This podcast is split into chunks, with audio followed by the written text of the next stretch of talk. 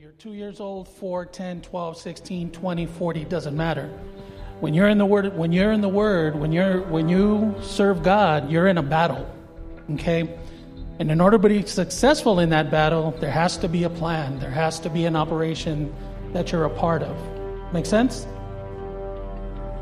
The time is now, youth, and I wanted to congratulate and thank God for the 14 years of Encuentro Juvenil. I mean, it's, it's awesome. 14 years is a long time. And there's kids here that were at one time when Encuentro Juvenil started, you were like some of these here in your, in, in your mother's hands, your, your dad's hands. Some of you were in elementary, now you're adults. Some of you are now in high school and moving on to college, and look at, and look at what you see 14 years of victory, 14 years of Encuentro Juvenil. Amen? So we're going to open in prayer. Father, I thank you for this evening, Lord. I thank you, Lord, for the 14 years that you have blessed this church with, uh, with this youth group, Lord. I pray this day be of a blessing. I humble myself in front of you, Lord, and ask that everything we do be to honor you, Lord. I pray, Lord, that the words that we share, that words that I share this evening, be of a blessing to somebody, Lord. Everything has a purpose with you, Lord. I thank you, Lord, for allowing me to receive this message. And I pray that you give me the strength and guidance, Lord, to be able to share this message with my family. In the name of Jesus, amen. In my line of work, as most of you know, briefings are important. Briefings keep us safe and keep us alive, okay? This evening, this message for Operation Victory is a briefing. You're being briefed, you're being prepared, you're being, you're being instructed and basically, what a briefing is, is sharing information, sharing intelligence, and making sure that the people around you, your team, okay, all of us were part of this team, we're all on the same page. Now, does that mean that everybody's going to receive a briefing the same way? No, it's not, because we all think differently, we all understand things differently. But the purpose, the goal of a briefing is to make sure we're all together. We all understand what our missions are. We may not all be at the same place at the same time, but we understand what our mission is, what our goal is. Amen? So, this evening, I would like to brief on two missions that make up Operation Victory. First of all, are you ready for Operation Victory? Youth, you ready? Familia, ¿están listos para Operation Victory? Operación Victoria? Amen. The theme of this evening, is, the theme for this evening's service is fluorescent. Okay? We use fluorescent colors to stand out and catch attention. We use it to highlight, we use it for things to stand out, to immediately catch attention. I could stand here and see all the brothers, all the sisters that have fluorescent, and you guys stand out right now, trust me. Matthew 5 tells us that we are the light of this world, and let your light shine before men. This chapter reminds us that we're to give light and to give light to others. This requires a process, it requires a training, it requires briefing in order for you to have spiritual development. Because when it comes to this world, we, the believers in God, we, the followers of Christ, are the fluorescent of this world. Amen? We're not going to approach Operation Victory with the attitude of, I guess, Brother Ralph, Really, Brother Ralph? Is this, is this what Operation Victory is? I don't know if I even want to be a part of this. Or whatever, Brother Ralph. Whatever you have to say, let's just get it over with so I can do my sleepover and let the good times roll. Amen? Who's with me? Amen. So our first mission is mission alpha, is the beginning. It's a willing heart.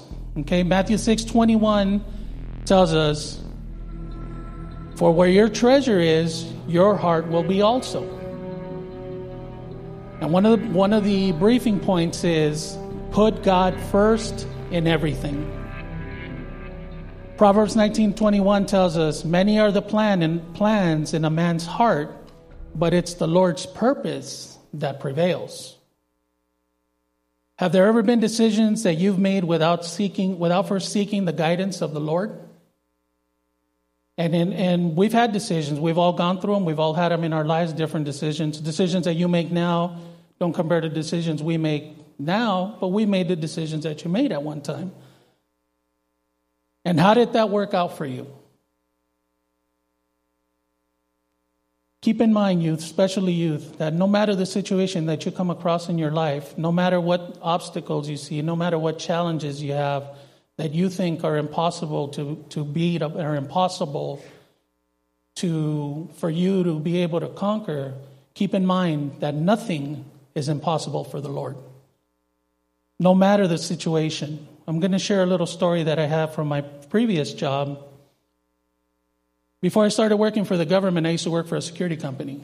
And I started from the front lines. I was out, out in a parking lot from 8 in the evening to 4 in the morning, a frontline security officer. That's what I did. And I started moving up in position, started getting promoted to shift supervisor, site supervisor, field supervisor, operations supervisor, operations manager, and so on and so forth. During that process, I had a manager, his name was Frank Alonso, who was a great mentor at the time. Good, good manager, taught me well, was a really great mentor, really, really key person in my life at that time. Where, when I was promoted to operations manager, there were three managers that were, that were overseeing this department for the entire Southern California region. Okay? And he gave us a project.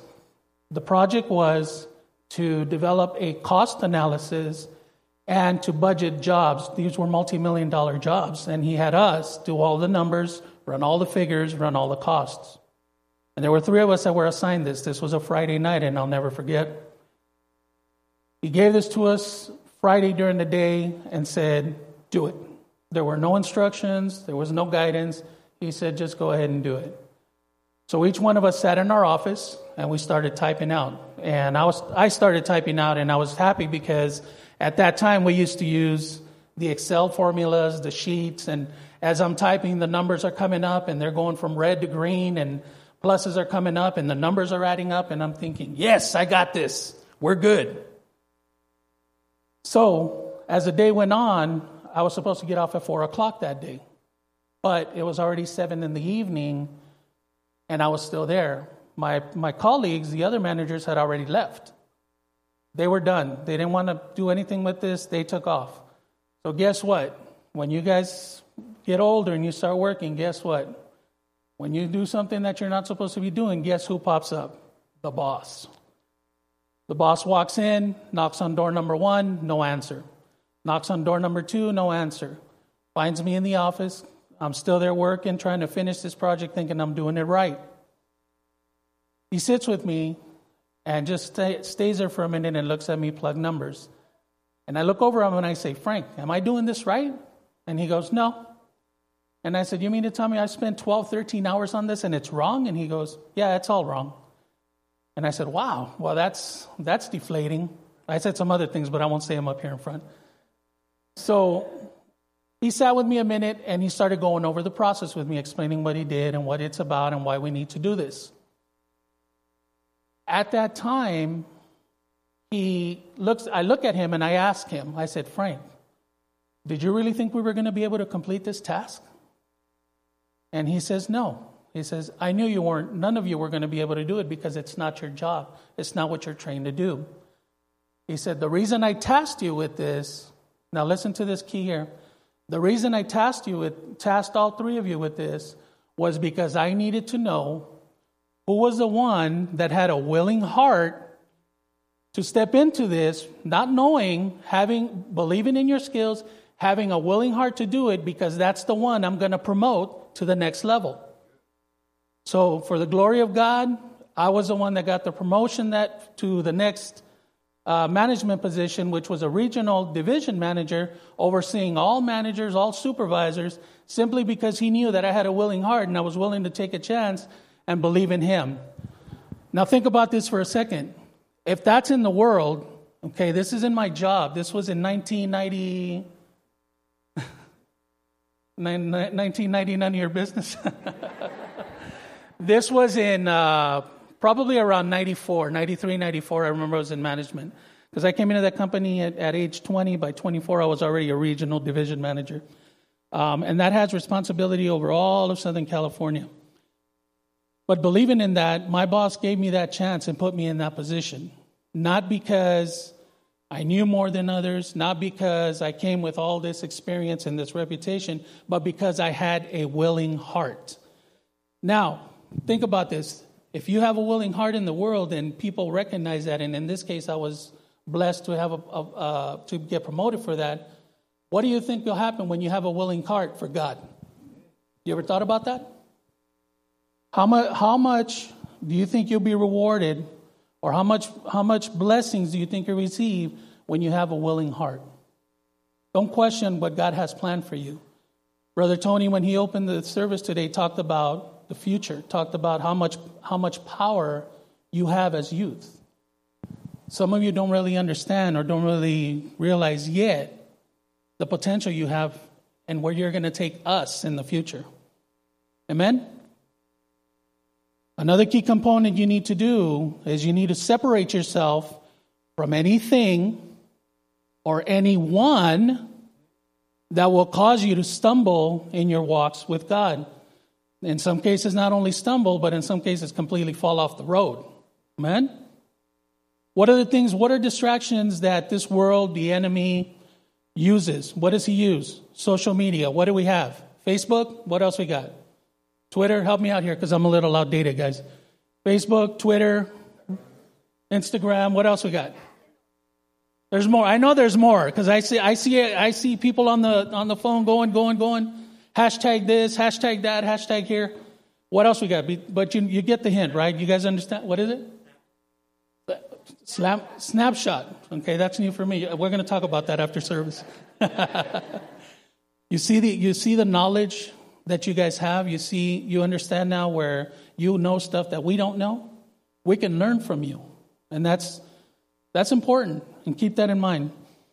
Video games. I mean, video games have evolved. They've advanced. I, I shared one time that I that I loved playing video games. I love playing Call of Duty, Modern Warfare. Uh, you name it, I played it back in the day. Now there's so many games, I don't even know what they are. I don't even know. I mean, I see them pop up all the time. I see posters, but these kids are just going to town. I mean, I see these kids just, there's mobile trucks now that drive around and they come to you. You don't have to go buy them, they come to you. Right? They take, a lot of times, these little trucks will take you away. They'll deviate you from uh, doing a lot of other things, but they make it easy for you. This world makes it easy for you to distract you. Amen? And the main key in this, the main key is friends. Friends play a big role in this. I'm going to turn around because in my line of work, I'm trained to see reactions, and my eyes are going to pick up as you guys react to this question. But how many times have you changed your attitude when you're around your friends? How many times have you changed your attitude from how you are in this church Okay? Pastor, I'm going to look at you. How many times have you changed the attitude, or has it ever happened how you act in this church, but when you're around your friends, boom, it changes? Nobody needs to raise their hand, nobody needs to say anything. Just keep that in mind. That's an influence. That's how big of an influence friends can play. Friends are important when you're young. Friends Friends are key. That's why, that's why you need to be very careful who you socialize with. You need to be very careful who your circle of friends are because they carry a lot of influence. There's a lot of peer pressure out there. I know this because I went to school here and I understand peer pressure. I understand what it's like to come to church and be confined, be protected by these four walls and have people here around you that, that speak with you, that talk with you, and you feel safe. But when you go out there, things have to change because of the circle of friends. Amen?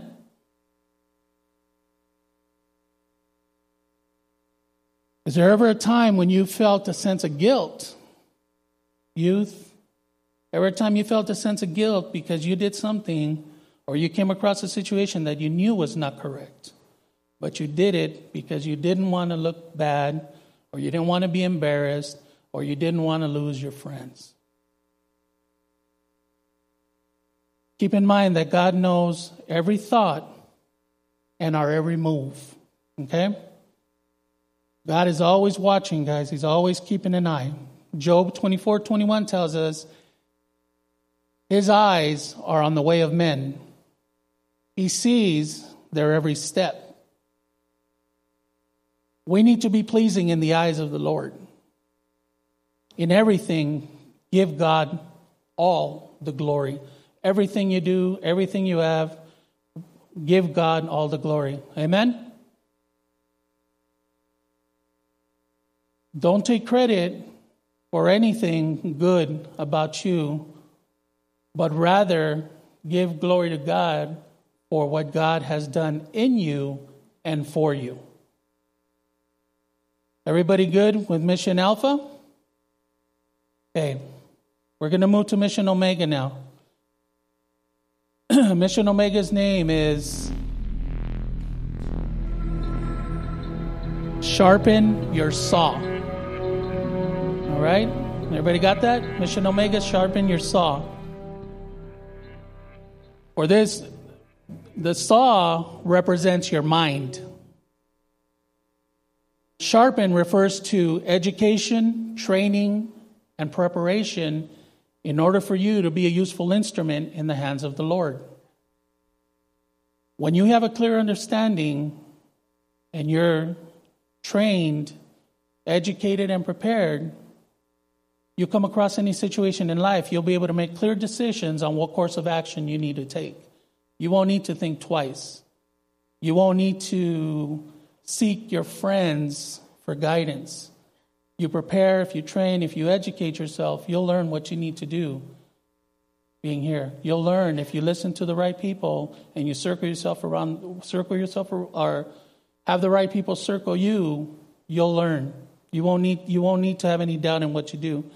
There'll be people that'll tell you sometimes, yeah, but the doubters, the ones that'll put that negative seed in your head. And I can tell you that in the decisions that I've had to make in both personal and professional in my life, I received many yeah buts. If I wouldn't have taken the necessary steps to educate, train, and prepare, I wouldn't be able to stand firm in my decisions without looking back. And how do we get to sharpen our saw in the ways of the Lord? Basic. First and foremost, we need to read and study the Word of God. Timothy 2 3:16 tells us all scripture is God breathed and is useful for teaching, rebuking, correcting, and training in righteousness. Verse 17 tells us so that a man could be thoroughly equipped for every good work. What is God? God is good. Amen? Bible tells us for every good work. Good work means the work of God. The Word of God is a sword of the Spirit. The Word of God is protection, security, and food for your mind, body, and spirit. When you apply what you have learned, it becomes the most powerful weapon you will ever need. You don't have to worry about anything else.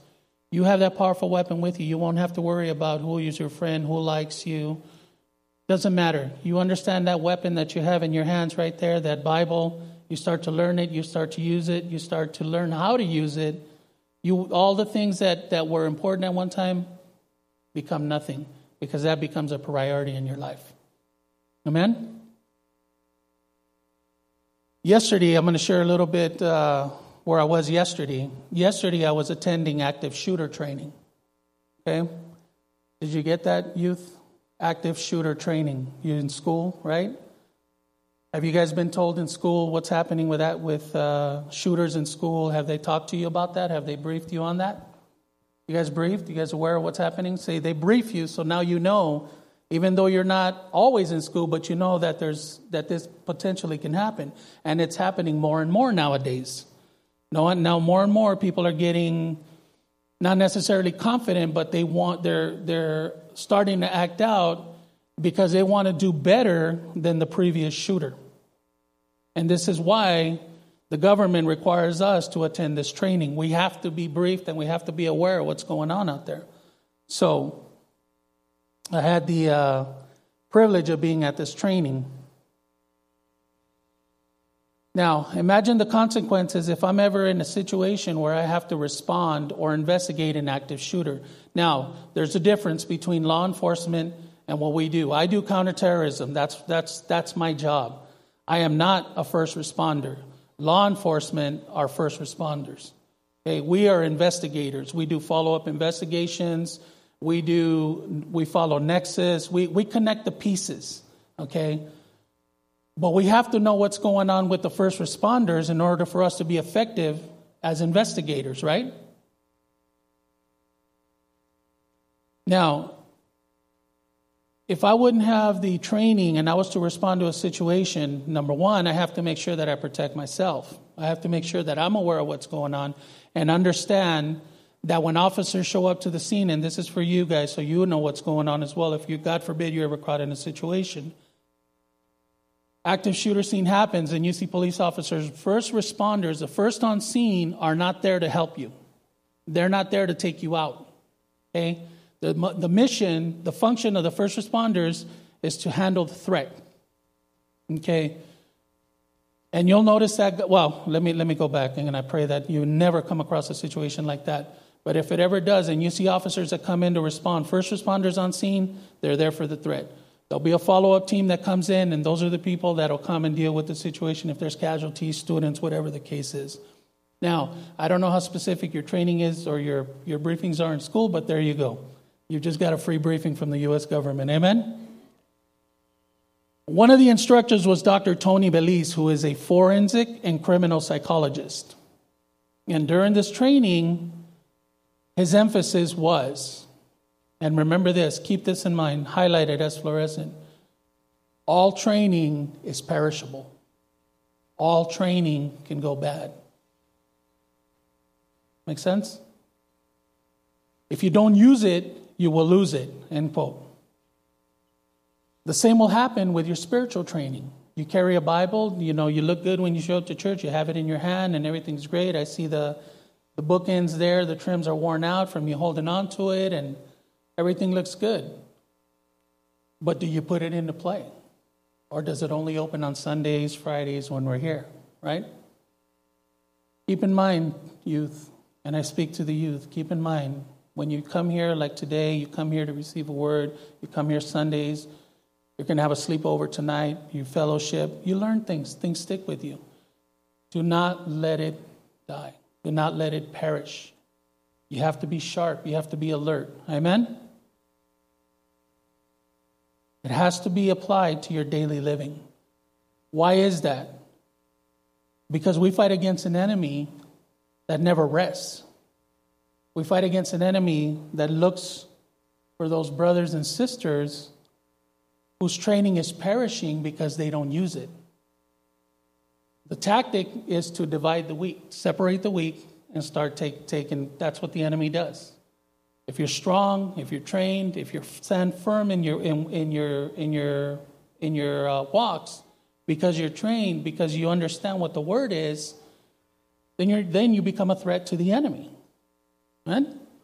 But you don't have to worry about being a threat because by standing firm, by understanding what you need to do, by being trained, you'll know how to battle that enemy when the challenges come. Amen? Another key piece is to learn from your elders. There's this one saying that this one saying that stuck with me that is mistakes of the past are building blocks for the future. I read that when I read that when I started dating Fernay. She used to have that in her license plate frame in her car. And back in the day, I used to think, the heck is that? I mean, that's, oh my God. You know, she has that? Oh, I'll, and again, I won't say what I really said, but that's, that's the edited version. I always thought and said, hey, she should put a Raider license plate frame on there. She should put a Dodger license plate frame instead. That would look cool, you know. I tried, but I couldn't convince her, and finally, thank God, the frame broke. And we were done with it because I wouldn't drive her car when she had that license plate frame. But look how things change. 17 years later, look who's saying this to you now and sharing it as wisdom for you. Some uh, a license plate frame that stuck with me when we were dating. 17 years later, I'm sharing this with you now. Mistakes of the past are building blocks for the future. Amen? ¿Estamos bien? In our seminary class, we're studying a book titled The Wine Generation. And in that book, Pastor Guillermo Maldonado tells us the older generation, because I'm, I'm part of the older generation, there's no age number on the older, we're just older. The older generation, and I quote, you should pour out the new wine that is in you as soon as possible into the young people, the teenagers, and the children. The reason behind that is because this guarantees that the new concepts will be passed down from generation to generation. What we teach, what we pass to you, you will pass on to somebody else. What our pastor passes to us in seminary class, we're trying to pass. We're not, we're not attending seminary class just because we don't have anything to do on Tuesday night. We're attending seminary class to sharpen our saw. So we can be able to say, you know what? This is what Pastor told us. This is how he taught us. This is what we're sharing with you. I personally do not want to be a believer anymore. I don't want to be a Christian that just that's stagnant. God has plans for all of us. God has plans for each and every one of you. You have to take the necessary steps to prepare yourself so God can use you with the plans, with the gifts that He's given you. Amen? I sat in that chair right there, I've shared before, right where Fernay is sitting. Before, before I finally saw the light, before I finally woke up, I sat in that chair 10 years. 10 years of sitting there, hearing pastors, pastor preach, hearing other people preach. 10 years before finally one day I was told, it's time for you to get up and start using the gifts that I have given you. That was a vigilia. That's una noche que tuvimos vigilia. The Lord spoke and said, It's time for you to get up and start using the gifts that I have given you. I'm making sure from the time I received that word that I'm taking the necessary steps to prepare. I'm in my mid 40s. I'm, I'm not going to deny that. I'm in my mid 40s, guys. Okay? I haven't gone to school in over 20 years. I graduated high school, I went to college a little bit, and I never went to school since until Pastor opened theology here, seminary class. And it was one night we were talking, and he said, The plans are for seminary class. Will you attend? That was a question. And I said, Yeah, I'll attend. Let me tell you, um, I, I remember now how hard it is to do homework. I remember now how hard it is to research. And now this year, um, part, of my, part of my requirement for my class is to do a thesis. So 50 pages may not sound a lot to some of you that have done thesis or some of you that will, but to me, that's 500 pages. Okay? But I ask, and I, I ask that you pray for me for this thesis and that uh, I'm able to complete it so I can graduate and continue on. Amen? ¿Cómo vamos, hermanos?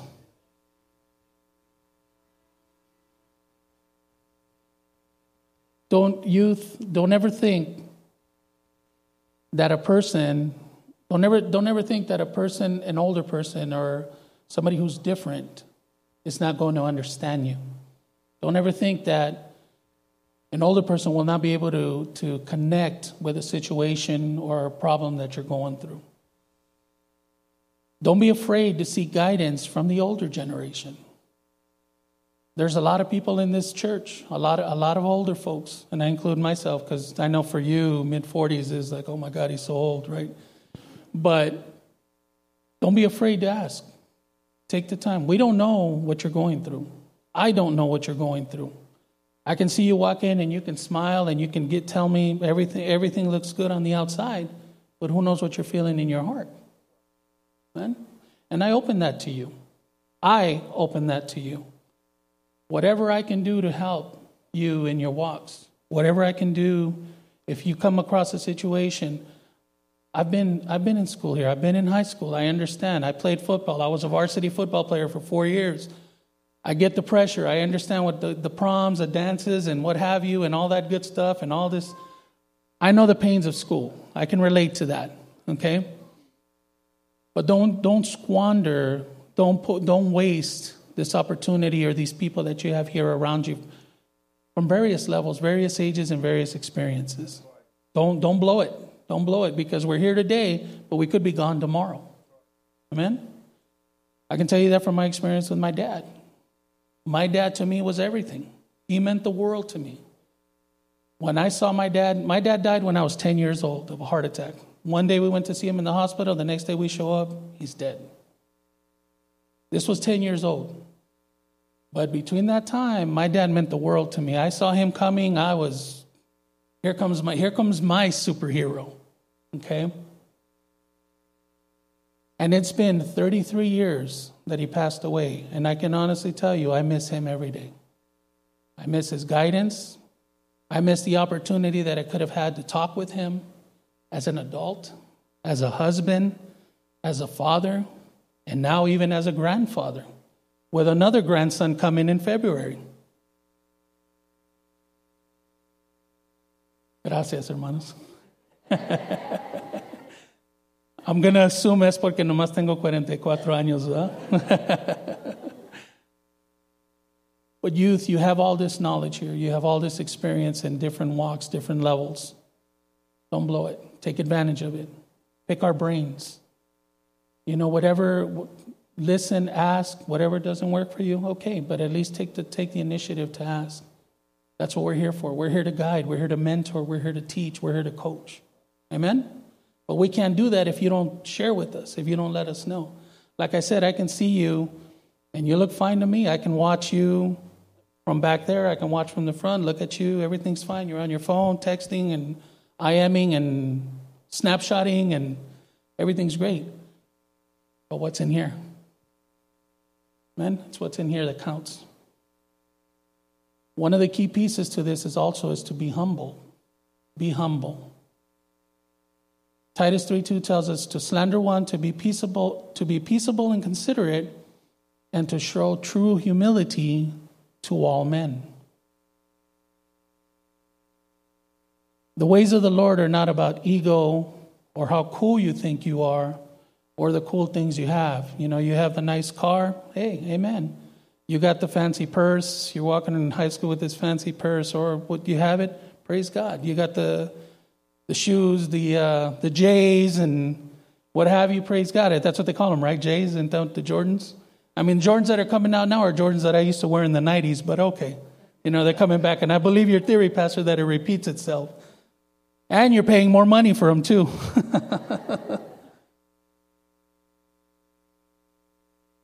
We must learn to love and respect one another.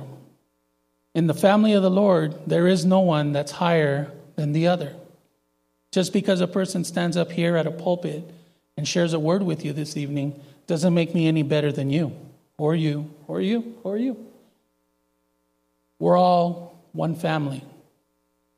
Some of us uh, are, are given responsibilities not because we're better, but because we use them so we can use them in the function, para función en el ministerio.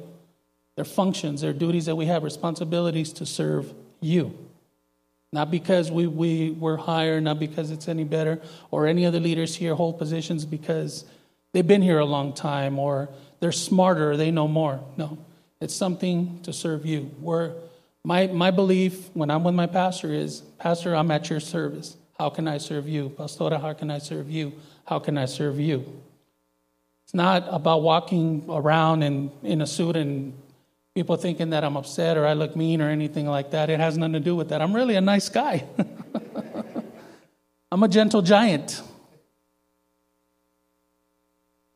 We must never think that we're any better than any other because we speak English and others do not. Because we're born here and others are not because we have a college education and others do not.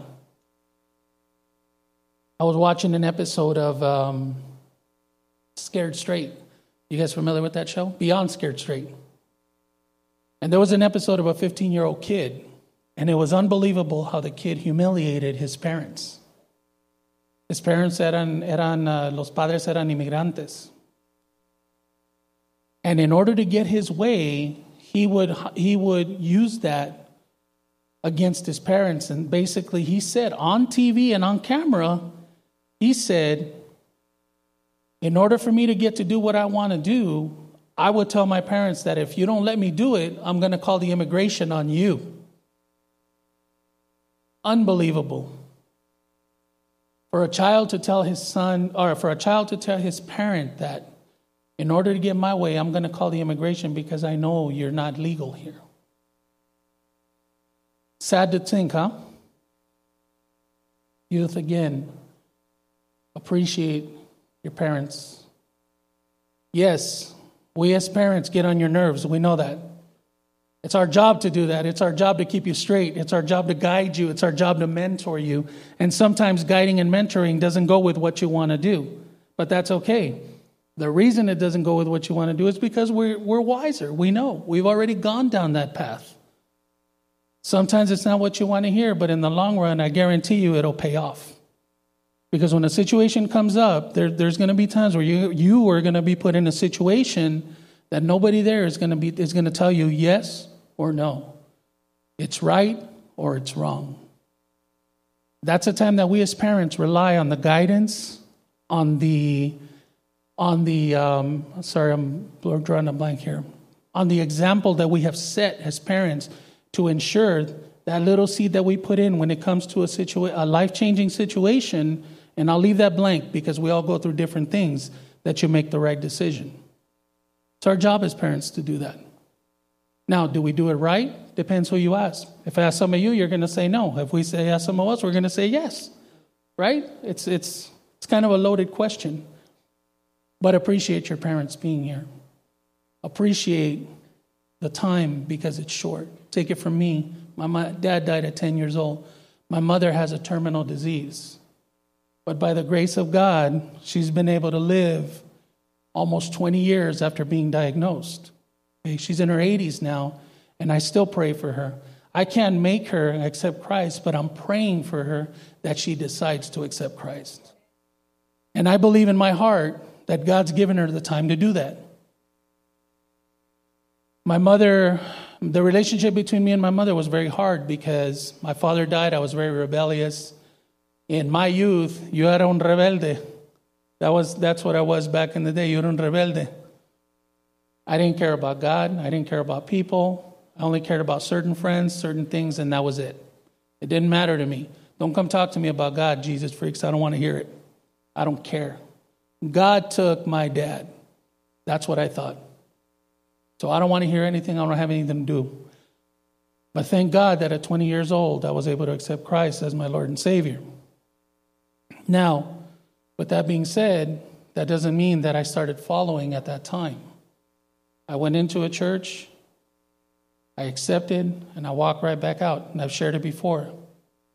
Right after, I, and I'm going to be honest with you, right after I, that service, uh, when I went to service, right after that service, went out and started partying that night. We went out, we went to parties and did all the other stuff. Seven years later, I walk in through those doors. I walk in with Renee, we're dating getting ready to be married because I told her we weren't going to date long. I'm going to marry you.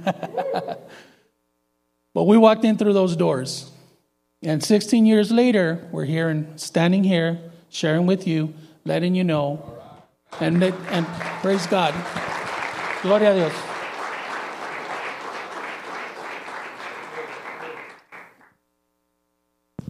God is good, family. God is good. Been here 16 years and still going. Doesn't mean it's easy, doesn't mean it hasn't been challenging. But through learning, taking the time to prepare, educate, or what I call training, having a great, having a great leader here, having a great mentor, has helped us through those times. One sentence that he says, one word that he shares, or the examples that he sets in our life, or the examples of his life, help us move forward. And Ferne's my witness to say, what is it that we always say? When we, when we have a situation, something happens, what would Pastor do? Would Pastor do this? Yes, he would. As a leader, would Pastor do this? Yes, he would. That's the example that he said. That's the seed that he's planted right here and right here. And we want to share that with you, youth. We have, we're privileged to have a great leader great examples here. The pastores are great examples. They're excellent mentors. They're, they, everything they do, they do for this church. I can tell you that seeing it firsthand. I sit with them, I hear. Well, what they do is always for us, it's always to benefit us. We come before them in their eyes. Pray for them. Keep them always in your prayer. Amen. As long as you're proud, you cannot know God. A proud man is always looking down on things and people. And of course, as long as you're looking down, you can't see something that is above you. C.S. Lewis said that. He quoted that. And the key to this, what am I trying to say by this, is that we must love and respect one another. Never take anybody that you see here and, or anybody that comes across for granted. Always know that God has a purpose for everyone and everything in our lives. Amen? And in closing, I just want to share a couple of words with you. Live in a way, youth, live in a way that everyone around you or everyone you come across in your, in your walks sees the change that God has made in your life. When you allow God to change your life, you don't have to say, God changed my life. Your actions show that. Your, your, when you come into a room, you can change a situation just like that. Your attitude, your posture, the way you speak, what you do, how you interact. Let people see that because that may be the only light that people see. Avoid sinful things that this world supports. We talked about technology. There's a lot of things in this world. This world has made it very easy for us as believers to become distracted. A lot of smoke and mirrors, a lot of illusions, movies, technology, you name it. Again, avoid sinful things that, the, that this world supports. Keep that in mind. If you have to think about it and think, should I or shouldn't I, maybe you shouldn't do it. Amen? We as believers are no longer ruled by sin. That's key. That's important. We as believers are no longer ruled by sin. Amen? Youth, amen? You believe it? Hebrews 12 tells us to throw off everything that hinders and the sin so that and I'm sorry, throw off everything that hinders and the sin that is so easily that so easily entangles let us run with perseverance that race that was marked for us. We run that race. And in closing, I just want to share two things with you. We run that race, guys. Heaven is the finish line. And to be done, make sure you cross that finish line. Amen. I love you. God bless you all.